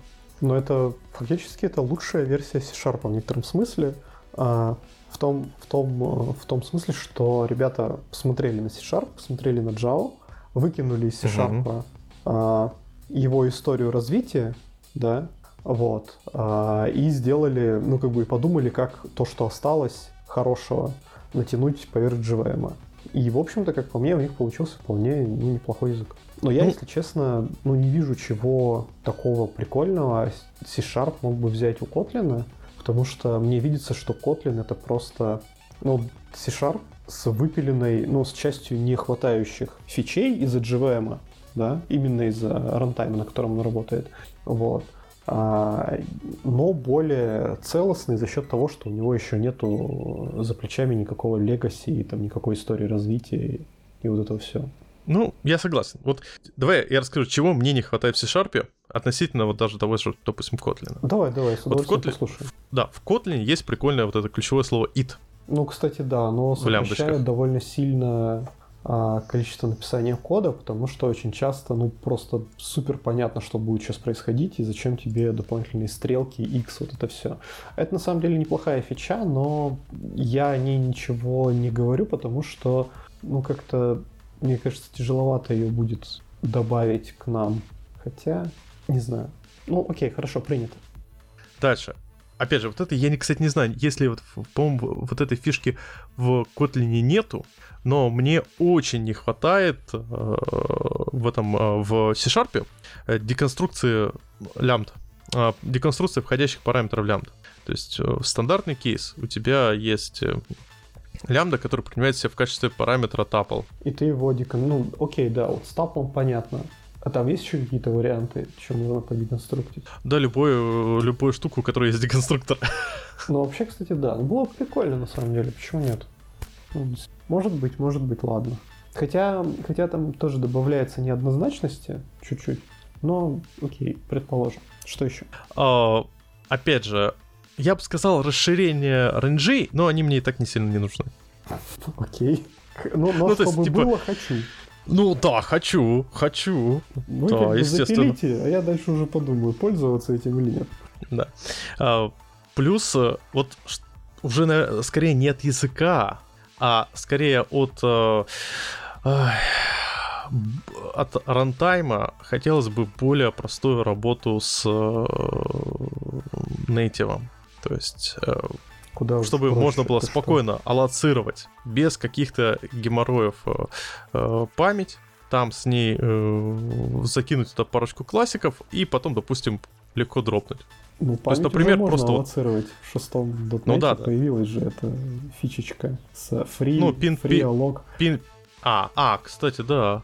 А, все уже есть, Дима, что я тогда сижу? -то? Вот сидит Ноя, ты разберись давай. Уже, уже все, все как бы тебя услышали и все сделали. Точно, а ты все точно, точно. Слушай, а он, кстати, в C-Sharp, э, вот этот аллок, он э, в Pint Object Heap аллоцирует или где? Без понятия, я еще не смотрел, что да как то Ну, логичнее было бы, чтобы в Pint Object Heap аллоцировал. Ну, наверное. Это было бы прям, прям, прям конфетка. Ну а как-то так. Э, тут же, на самом деле, с дизайном языка сложная ситуация. Ты, когда его разрабатываешь, ты, точнее, когда ты его используешь, тебе все время кажется, что вот Типа, возможно, чего-то не хватает, но ты не знаешь чего. И ты не знаешь, чего это будет стоить. Да, а потом тебе это что-нибудь добавили, и ты такой, ой, блин, заберите назад, что-то стало хуже. Ну, например, динамики. Ну, да, как бы, походу ими почти никто не пользуется. Почти никогда. В Аспнете. Вот. А, господи, ну ты вспомнил. Ну, а быть... еще, а еще лет, ну, пять лет назад я делал доклад на эти субботники на тему э, кру, как же круто использовать Dynamic для тестов. То есть это была интересная идея, для которой я сделал прототипчик, попробовал его на реальном проекте, потом понял, что... Потом уже через некоторое время понял, что это говно, и забил. Вот что-то да. Мне кажется, звучит как говно. Ну, нет, почему? В принципе, в этом есть смысл, что ты меньше кода пишешь. Как-то так. Так, мы уже сегодня выяснили, что код пишешь не ты, а IDE-шка. Ты просто ей это позволяешь. Ладно, ладно. Вот ты скажи, ты как у нас в шарпист, F-шарпист, вот что бы ты из F-шарпа забрал в C-шарп? Слушай, единственное, что я бы оттуда забрал, на самом деле, это алгебраические типы данных и нормальный паттерн матч. Вот реально, потому что ну, мне очень приятно и удобно конструировать предметную область через алгебраические типы данных. Этого прям, ну, элегантность и понятность кода, который получается, мне порой не хватает. Вот. Но с другой стороны, как бы, с другой стороны, без этого можно тоже жить. А ну еще эти э, пайплайны. А вот, кстати, э, пайплайны. На мой взгляд, пайплайны — это вещь, которую, на самом деле, C-Sharp будет только вредить, потому что по жизни пайплайн такая вещь, которая... Она давай так, объективно нужна для того, чтобы помочь э, выводу типов, но она вводит какую-то совершенно интересную ситуацию, когда ты у тебя, у тебя такой, я получаю значение отсюда, и хренак перелетели, теперь идем в другую сторону. Теперь у нас, у нас данные идут в другую сторону. Ну, как-то что-то даже не знаю. Ну, вообще, вот как бы пайплайны, да, операторы, эти цепочки вызовов, а, они, в принципе, ну, то есть прямой же аналог — это наш LINQ, да? Ну, Fluent интерфейсы. Ну, да, да, да.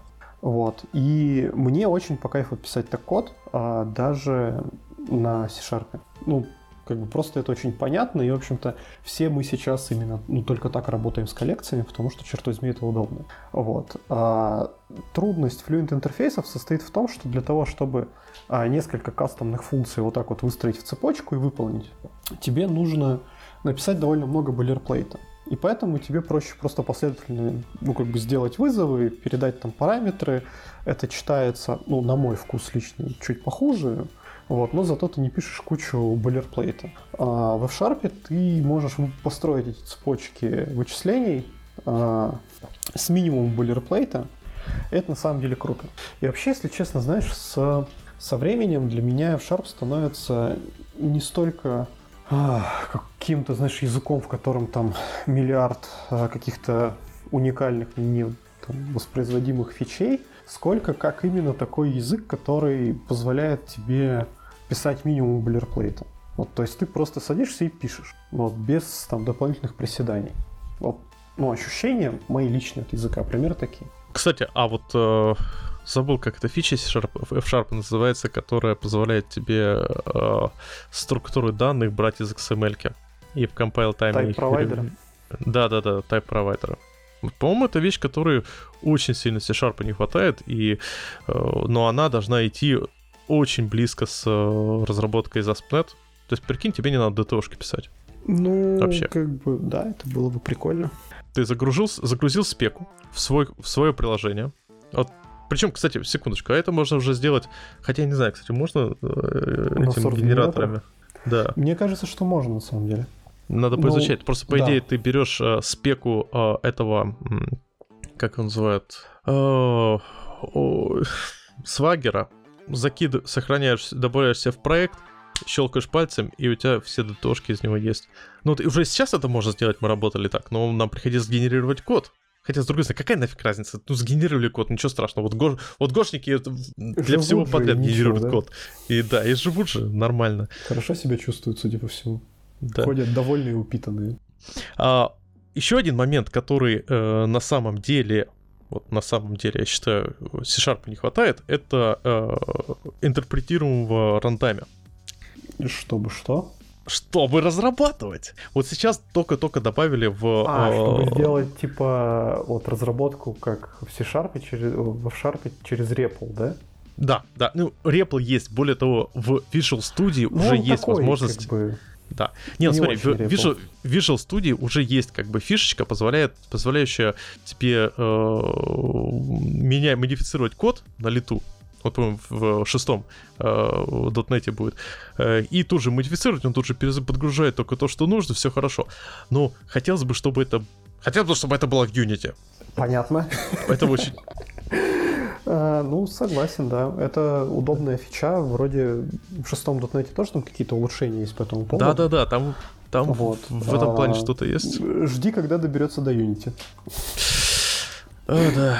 Прям на хвост ну, там, там сейчас, да? Да вообще, и не говори. Да, не, кстати говорю, если говорить в расчете в разрезе с Unity, то тут э, прям, ну, многого не хватает.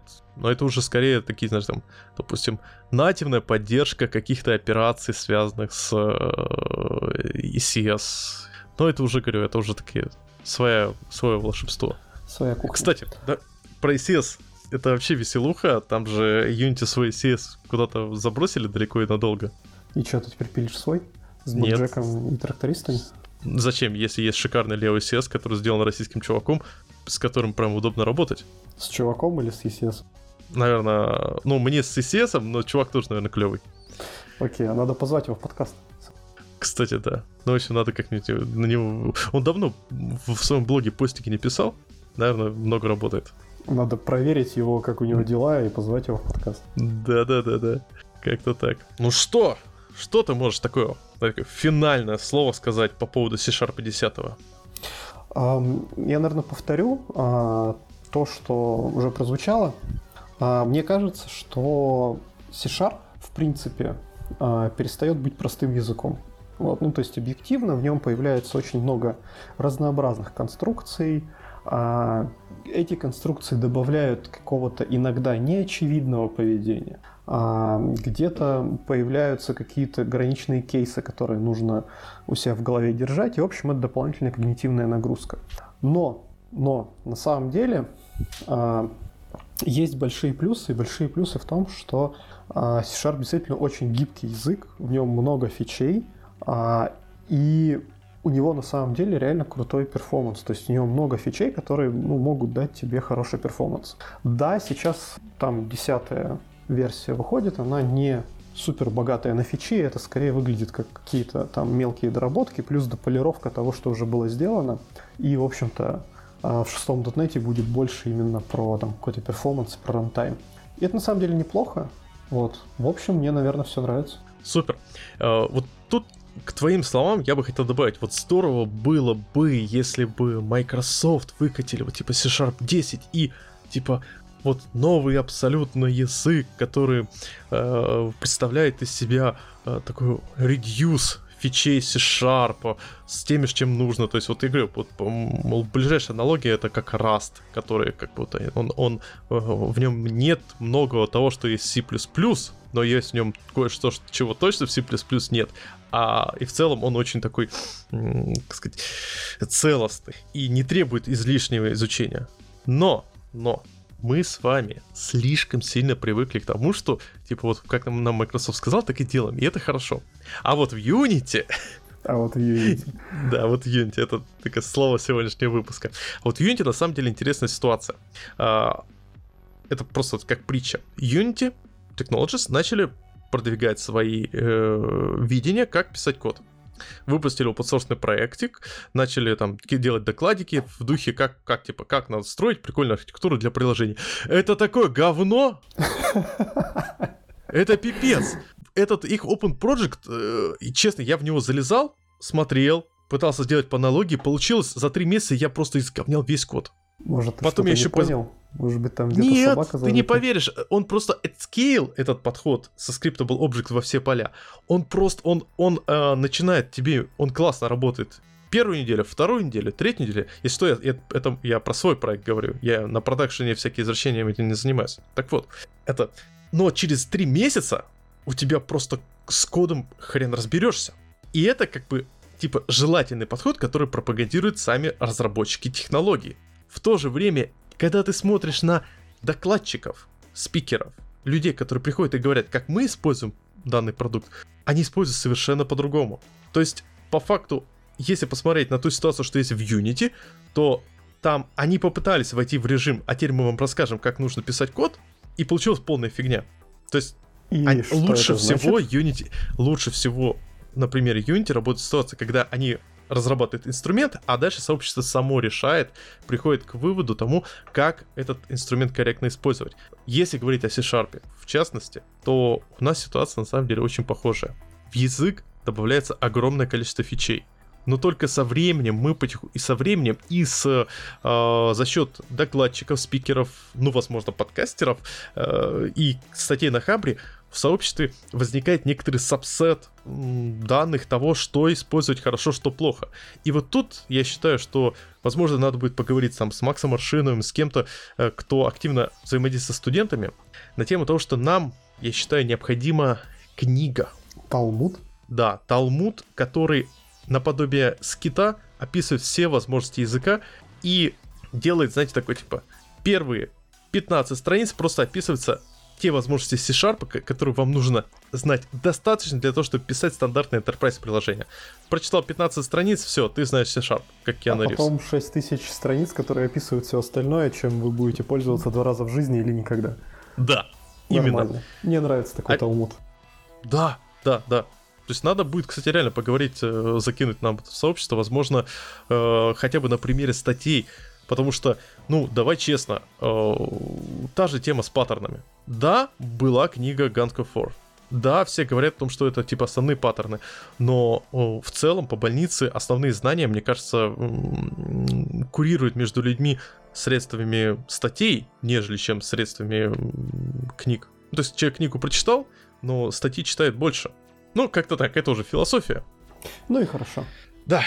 Ладно, всем спасибо. Всем пока. Пока-пока. Я получил недавно интересный experience, два раза попытаясь купить PlayStation. И как? Удалось купить в конечном счете? Нет. Блин. Ну ты с утра подключаешься, в 10 утра заходишь на сайт DNS, висишь на корзине, а потом тебе говорят, что все закончилось. То есть даже так, а там какой-то предзаказ есть, чтобы как-то, не знаю, Не-не-не, кто, кто, кто первый того этапки. Мне Пиздец. больше понравилась история, когда я такой сижу, мне падает письмо такое. Озона. Привет, у нас появилась PlayStation. Всего 32 штуки. Я мгновенно перехожу, нажимаю кнопочку, все, уже нет. У меня просто возникает вопрос, а чё так много людей хотят плойку? Ну, мне кажется, знаешь, люди начали хотеть плойку уже тупо потому, что ее нету, а не потому, что они хотят плойку. Ну, знаешь, такой массовая истерия и ажиотаж вокруг э, девайса. А я согласен, я такой. То есть я по принципу, ну, типа у меня есть ПК, у меня есть Switch, у меня есть э, Oculus Quest. Вопрос, зачем мне плойка? Ну, типа, честно, потому что там, когда будет выйдет PlayStation VR, скорее всего, плойку вообще нельзя будет купить. Ну и на самом деле, я, по-моему, уже рассказывал, я нашел шикарный, просто шикарный способ, вот как играть в такие игры. Вот если посмотреть на, как, вот, допустим, почитать Джесси Шелла, я, по-моему, уже рассказывал эту тему, что э, в разные игры надо играть по-разному. Ты по-разному будешь получать от них кайф. То есть, играя в какой-нибудь, э, не знаю, Genshin Impact, в него прикольно играть на телефоне или на планшете, где ты завалился на бачок, быстренько потыкался и все хорошо. Делики сделал и идешь дальше. На компе, такой, да, я сейчас включу, генш... включу комп, чтобы играть в Genshin Impact. Ну, это тупо. А на свече тоже прикольно играть в какие-то сессионные игрушки, то есть... Э, или какие-нибудь диаблоиды. То есть что-то, куда ты можешь залезть и прыгнуть. А вот во все эти такие сюжетные, там, всякие Red Dead Redemption, вот его прикольно играть на диване. То есть я делаю себе, пододвигаю монитор поближе к дивану, беру Xbox геймпад, подключенный к компу, и заваливаюсь. И получается просто офигенный кайф, офигенный расслабон.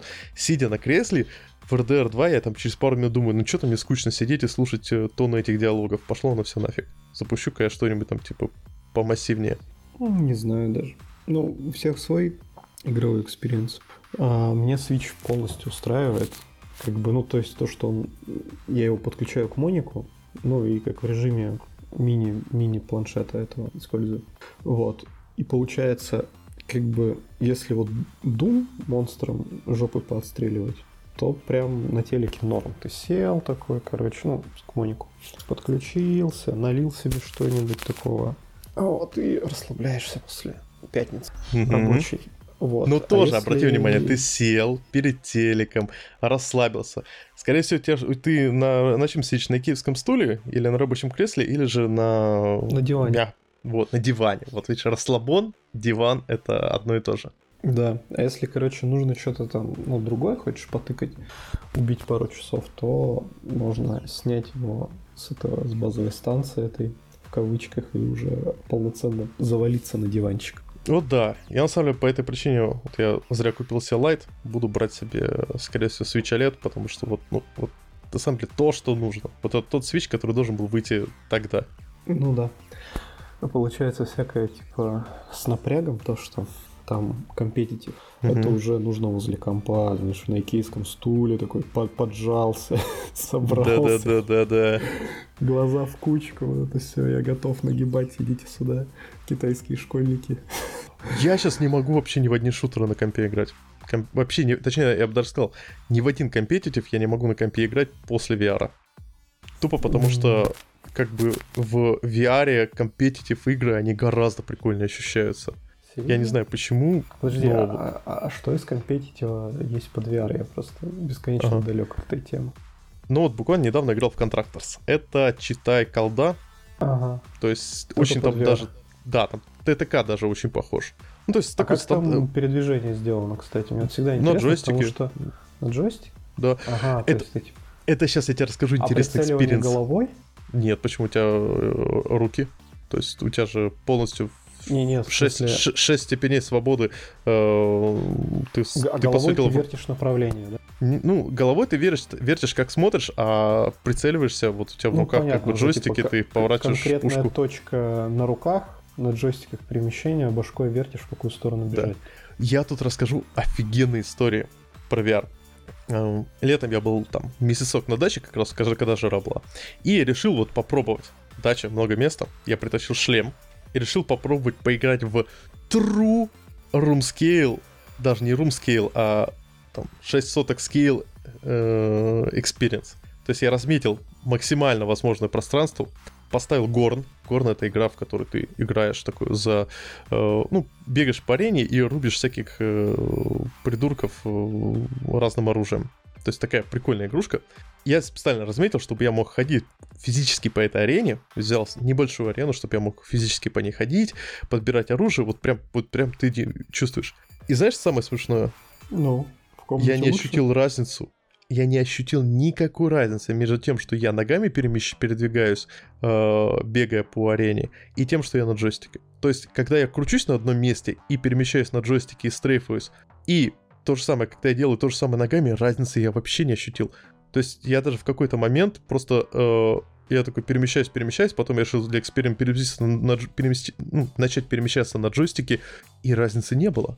И вообще странно, как бы это Очень. прям ну, неожиданно. Я, я, ты не представляешь, я, я все выходные, вот как только у меня возникла эта идея, я сидел, думаю, сейчас приеду, как подберу время, как размечу и как кайфану вот в чистом True VR experience, когда ты просто вот просто бегаешь, как вот как ты перемещаешься, так и твой персонаж перемещается везде, чтобы вот прям вообще нет разницы. Возможно, это проблема в том, что уже сколько, ну вот сколько мы играем в шутаны с э, перемещением на WASD? Ну, наверное, лет 20. Ну да. Первый мой шутер, в который я играл, это был там Medal of Honor, на PlayStation, но немного в компьютерных клубах, точнее PlayStation клубах, а прям так много. Я играл в Duke Nukem, в Doom, который первый и прочее. И да, вот это 20... А, да, стоп, что это? Почему я туплю и не говорю про контру? Вот первый шутер, в который я играл, это была контра в, контр... в компьютерном клубе. И получается, сколько, за 20 лет ты настолько привыкаешь к э, вот этому перемещению по WASD, по левой руке, когда ты вот левой рукой двигаешь там или джойстик двигаешь, и настолько свыкаешься с вот своим виртуальным аватаром, что вообще не ощущаешь разницы между тем, что ты в реальности перемещаешься и перемещаешься на джойстике. Ну, может, Слушай, только у меня такая особенность. Я ожидал, что будет разное, все-таки разный тип experience. Я тоже. что, возможно, типа, ножками бегать будет менее удобно, ну или что-нибудь такое. Ну, должна быть разница, ну, как бы, может быть, она будет не в ту сторону, там, лучше, хуже, там, ну, мне казалось, что это должно быть что-то другое. Потому что, условно, с покупкой свеча у меня был разрыв э, прям привычек очень сильный, потому что я начал там играть в Doom, типа, и в этот э, Wolfenstein, значит, на джойстике. Вот, то есть непривычный вот этот вот мыша плюс э, значит, клавиатура, а вот прям вот, ну, типа стики. Угу. И мне было, блин, так хреново первое время, прям невероятно. У меня а там мозг гироскоп, там ну, гироскоп ну, работает в доме? Да, да, он работает, как бы ты можешь им доприцеливаться, и в принципе сейчас я уже, кажется, ну, привык к этому всему, и мне даже, в принципе, довольно-таки удобно, а на всяких там компетитивах э, типа Apex, да, там же еще этот э, работает, э, э, как его там, AIM Автоприцел? Угу. Да, да. Ну как, он автоприцела нет, но есть AIM Helper, условно, протрекать на джойстике там проще, чем протрекать мышой, потому что у тебя как бы джойстик, ну, как бы при, прилипает немножко. То есть тебе можно очень неточно вести трек, и ты будешь прям хорошо стрелять. Вот, а на мыши Прикольно. такое повторить как бы, ну, как бы сложнее. Вот. И как бы, ну, я уже более-менее привык, но вот этот вот момент перехода с одного способа управления на другой был очень болезненный. Я, я из-за этого несколько раз, короче, забрасывал mm-hmm.